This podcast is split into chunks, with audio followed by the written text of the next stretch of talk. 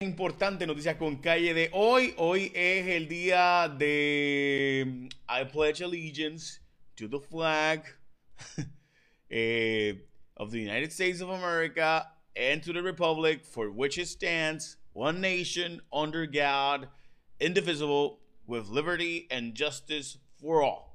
Esa es la frase de eh, la alianza, eh, la juramentación de la alianza, donde se hacen las escuelas de los Estados Unidos. El, por si acaso empezó en los 1800 a finales y se hizo por ley en mil, 1942 eh, y ha tenido un montón de cambios en la ley, por si acaso. Pero sí, el I pledge allegiance to the flag, eh, hoy es el día de eso. Además es el día de llamar a tu amigo y también es el día de dulce de chocolate. Mm, qué rico. Vamos a noticias con calle de hoy, noticias importantes. Este, Vamos a primero empezar con las llamadas telefónicas al auxilio emocional. La línea Paz tiene más de 900 llamadas y los casos de, sabemos que la pandemia hace que la salud emocional ciertamente se vea afectada seria y dramáticamente. Muchísimas personas pasándola muy mal eh, con todo esto, así que importante darle eh, relevancia a esto y ayudar a, y este de llamar a un amigo, hacer ejercicios, mantenerse activo, sin duda bien importante. También importante que Pedro Pierluisi dice estar listo para gobernar, pero lo primero que hace es un disparate dramático, hacer una toma de posesión con 400 personas es irresponsable de parte del gobernador. A mí me parece que el gobernador debería simplemente juramentar como cualquier otro eh, día, juramentar y empezar a trabajar en Puerto Rico. Lo que hay que hacer es trabajar, no estar celebrando las tomas de posesiones como si fuéramos una era jerárquica eh, de algún tipo de monarquía honestamente me parece que es bien lamentable que el gobernador de Puerto Rico, sabiendo las circunstancias, haga una actividad con 400 personas, ah, que van a hacerse la prueba del COVID a todos y la toma de posesión y que se van a gastar menos de 300 mil dólares. No me importa, me parece que es bien irresponsable de parte del gobernador y va a obligar a nosotros en los medios a tener que estar allí porque parte de nuestro trabajo es tener que reportarlo.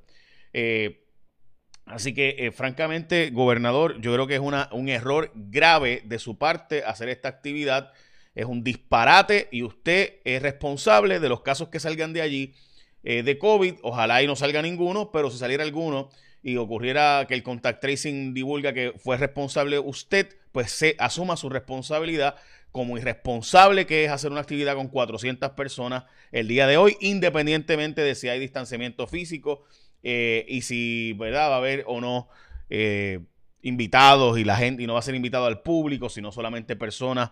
Lo que, e, esto es una irresponsabilidad del gobernador Pedro Pierluisi y los casos que surjan de aquí serán responsabilidad directa de Pedro Pierluisi. Dicho eso, vamos a las próximas noticias eh, importantes del día de hoy. Vamos a eh, el nuevo panorama municipal, es la portada del periódico El Nuevo Día de hoy. De esto le hemos estado hablando nosotros bastante. Vienen situaciones bien complicadas en los municipios. Eh, especialmente 24 alcaldías donde habrá cambio de mando y el nuevo día hizo verá, un examen de los trabajos y las finanzas. Me parece importante lo que hizo el nuevo día. Eh, también en el caso del periódico Metro, que obviamente es la edición digital, más expuestas a metales pesados las embarazadas en Puerto Rico, son un tema muy importante, se ha, discutido muchas veces eh, la contaminación en Puerto Rico, pero pues nada, siempre es un segundo tema. El impacto de la economía y la muerte de Ido Rojas fue la portada del nuevo día de ayer y la portada del sábado. La crisis empuja más migrantes a cruzar el canal de la Mona. Eh, y entonces Pedro Pierluisi, pues se le colgaron varios proyectos que eran de él. O sea, lo, Pierluisi no ha logrado eh, que el PNP todavía a estas alturas, a pesar de que eres el gobernador y tendrá todo el poder, eh, le responda a él y todavía Rivera Chats ha logrado hasta ser ahora el portavoz del PNP en el Senado. Así que el nuevo equipo del cambio, la estructura nueva del PNP es Johnny Méndez en la Cámara y Tomás Rivera Chats en el Senado. Misión cumplida. Este, ok, vamos a... Se, ha se entendió, se entendió, el mensaje del pueblo se entendió desde lejos.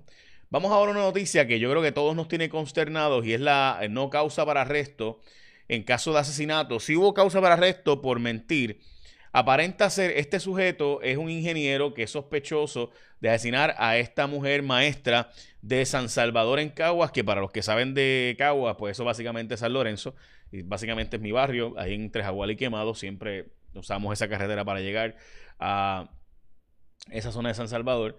Eh, y queda colindando con la Loma del Viento, que es básicamente donde yo me crié.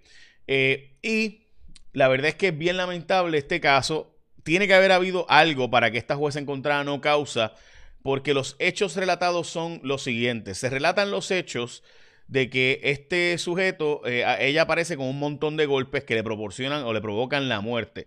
Este sujeto la monta en un carro eh, y simula que hubo un accidente y que ella muere a causa del accidente de tránsito, pero el accidente fue leve. O sea, chocó el carro contra un poste y el accidente fue leve. Esto es lo que relata el periódico El Vocero. Y entonces el accidente, aunque es leve, ella muere. Eh, pero obviamente fue que él realmente la había matado antes y la monta en el carro y simula un accidente para tratar de tapar el asesinato, según la información que publica el vocero. De eso es lo que se está investigando ahora.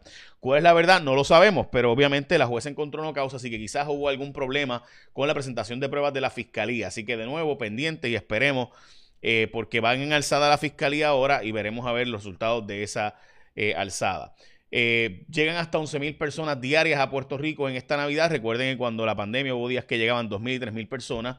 Ahora estamos en 11.000 en el momento más álgido, de mayor aumento en los casos del COVID de los Estados Unidos. Mientras que hay que hablar ahora de las leyes que le colgaron a Pierluisi porque Pierluisi de nuevo le se quedó con las peticiones que le hizo a la Cámara y Senado con las ganas en la mayoría de los proyectos que se han solicitado. De eso hablamos ahora y cuáles fueron esos proyectos.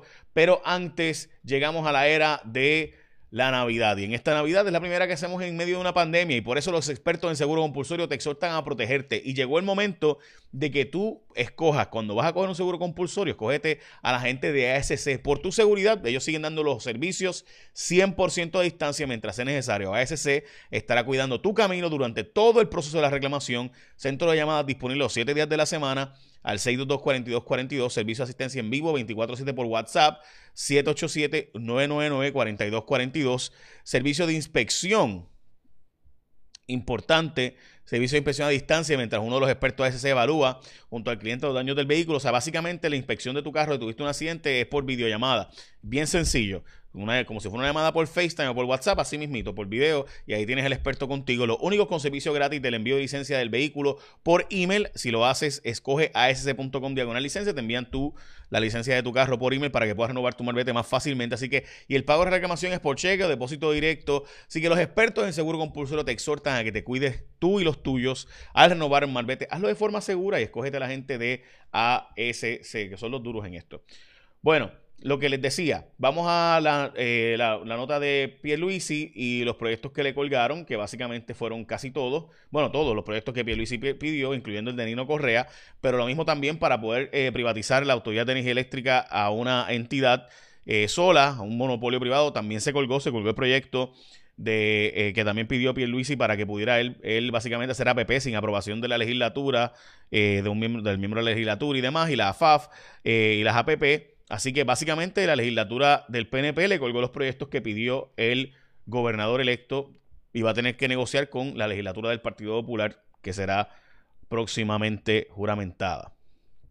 Reducen la cantidad de vacunas en el centro, en Pedrín Zorrilla, perdón. De nuevo, esto eh, lo hemos advertido desde el día 1. Qué bueno que ahora otros medios también están advirtiendo lo que ha estado pasando de eh, que ha estado vacunando gente que no son los que le corresponden en fila y esto de que se están vacunando solo 600 personas, eh, ¿verdad? se supone que iban a ser cerca de 2.000, después 1.000, ahora van por 600 personas diarias. Veremos a ver cómo se va a manejar esto cuando lleguen vacunas para la población general, porque si hemos tenido estos problemas para la población médica, pues cuando sea la población en general, bendito sea Dios. Dice el presidente de la Comisión Estatal de Elecciones que se termine el escrutinio hoy, pero los partidos dicen que no porque no hay funcionarios suficientes. Ayer, por ejemplo, apenas había mesas eh, en el escrutinio contando. Eh, los funcionarios de los partidos casi no han llegado. Eh, dicen los propios partidos que dudan que se termine hoy el escrutinio conforme se suponía que terminara. By the way, en Culebra gana el PNP, ya es oficial, 11 votos de, ventaja. Provocan que el PNP ganara y perdiera el alcalde del PNP. por si acaso, Dice eh, Carmelo Ríos que varios de los proyectos que se colgaron en el PNP este cuatrienio eh, los, presentarán nuevamente para el cuatrienio que viene.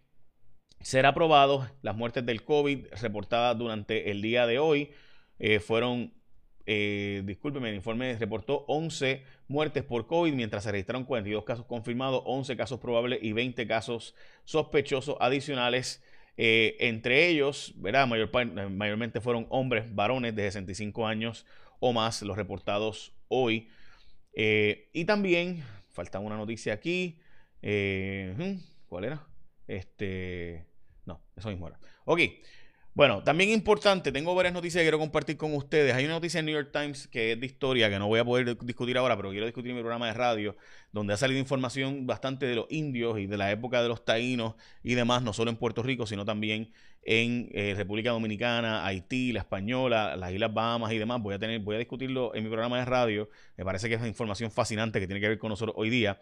Eh, y vamos a plantearles que muchos profesionales de la salud han estado madrugando hasta las 2, 3 de la mañana.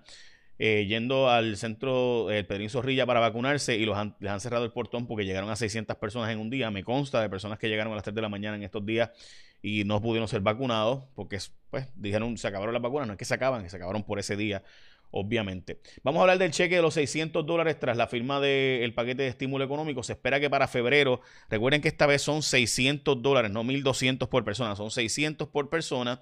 Eh, y el presidente Trump lo firmó después de haber dicho que no lo iba a firmar, lo firmó finalmente el segundo paquete. Eh, falta que el Departamento del Tesoro haga el eh, desglose del reglamento interno para entonces empezar a distribuir, así que se espera que esos chavos sean para febrero, así que no, no lo esperen por lo menos para enero, no se cree que va a estar distribuyéndose tan rápido eh, todavía, hay que esperar cuando el Tesoro haga su reglamento, es posible que sea para finales de enero, pero todavía no se sabe y demás. Eh, con fecha de inicio de clases será el 11 de enero, el, día del, inicio de clases. También el Senado aprobó la legislación y falta que la gobernadora firme para que las planillas en vez de eh, ser el 15 de abril sean el 15 de junio del 2021. Eh, y le dije que Rivera Chat se convirtió en el portavoz de la minoría del Senado. De nuevo, Pierluisi vuelve a coger otra pescosa de su propia legislatura y su propio partido. ¿Quién es el verdadero líder del PNP? Pues creo que todo el mundo ya lo sabe. Eh, y básicamente eso es la noticia con calle, noticias importantes. Así que, de nuevo, eh, yo creo que Pierluisi debería, debería, y yo sé que ya no lo va a hacer porque pues ya él lo evaluó, pero esto es una irresponsabilidad mayor. Hacer una actividad con 400 invitados en la toma de posesión es una irresponsabilidad suya, señor gobernador Pedro Pierluisi, de usted personalmente, porque usted puede decirle a su hermana, que es la que está dirigiendo esto, que no va a ser una juramentación grande, que lo que va a hacer es usted y su familia jura y toma posesión. No hace falta nada de eso. Nada de ese espectáculo público. Si todas las cámaras, hoy, hoy día por Facebook, YouTube, Internet, Periscope, si quieren, que lo van a eliminar, etcétera, Instagram, por todos los medios, usted juramenta y eso todo el mundo lo va a ver y no hace ninguna necesidad, no hace falta ninguna necesidad esos discursos, esa babosería y todo el mundo lo va a cubrir. No hace falta una actividad con 400 invitados. Es un disparate de parte suya. Personalmente se le hace responsable a usted de lo que ocurra, Pedro Pierluisi, si ocurriera un brote de COVID. Es totalmente irresponsable. Pregúntale a la comunidad médica. Yo no sé. Yo no sé si el secretario de salud está de acuerdo con esto, así que habrá que preguntarle, preguntarle a Carlos Mellado a ver porque entonces si se le pide al pueblo que no se reúne en Navidad y que no hagan actividades, pero el gobierno va a meter una actividad con 400 personas. Ah, no, que van a estar distanciados. Sí, las familias también dicen que van a estar distanciadas. Y las familias también dicen que no se van a quitar la mascarilla. Y pues, veremos a ver. Perdóneme, pero es que este tipo de cosas, cuando el gobierno no da el ejemplo, a mí esas cosas me hierven la sangre. Échame la bendición, que tengan un día productivo.